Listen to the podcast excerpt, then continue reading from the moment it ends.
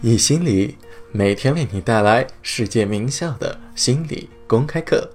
本节课是哈佛大学的幸福课，五比一的黄金冲突法则。这门幸福课在哈佛大学是最受欢迎的课程，百分之二十三的哈佛大学学生认为这门课程改变了他们的一生。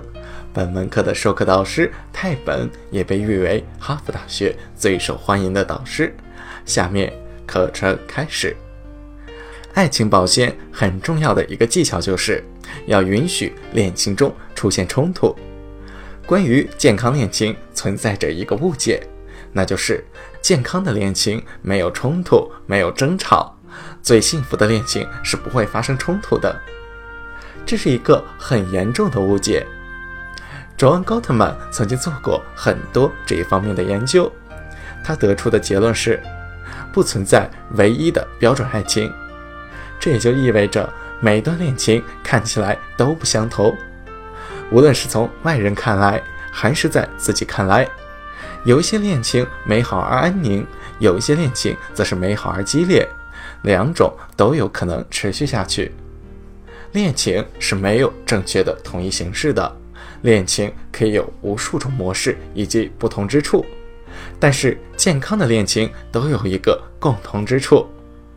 高特曼发现了这个共同之处，那就是所有的恋情中，无论是激烈的，还是非常和平安宁的，又或者是两者兼具的恋情，都存在着各种的争执。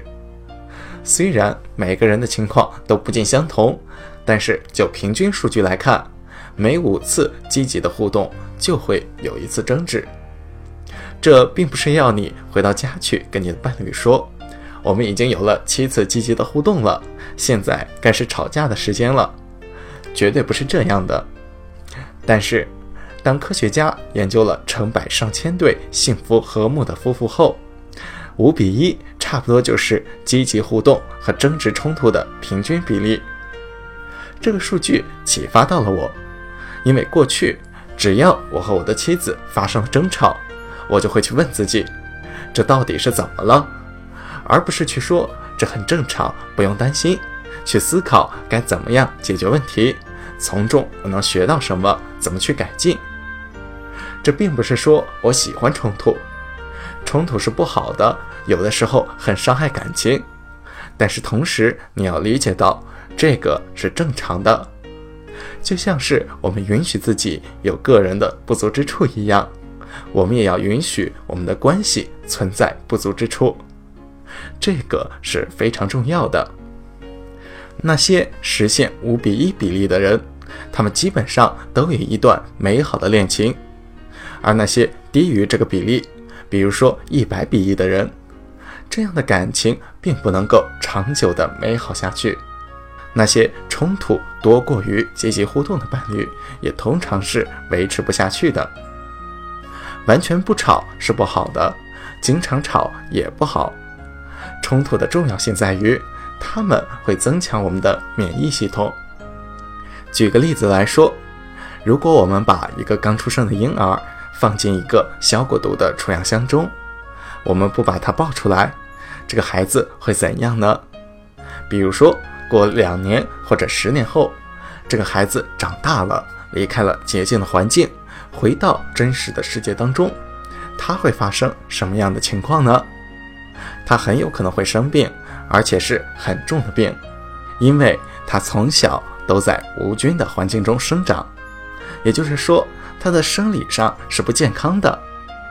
因为每次你生病，或者说每次你暴露在污染和细菌当中时，你体内的抗体都会因此而逐渐变强。这对恋情也是同样的道理。如果你的恋情从来都不发生冲突，久而久之，恋情就无法得到巩固和加强，你会变得非常的脆弱。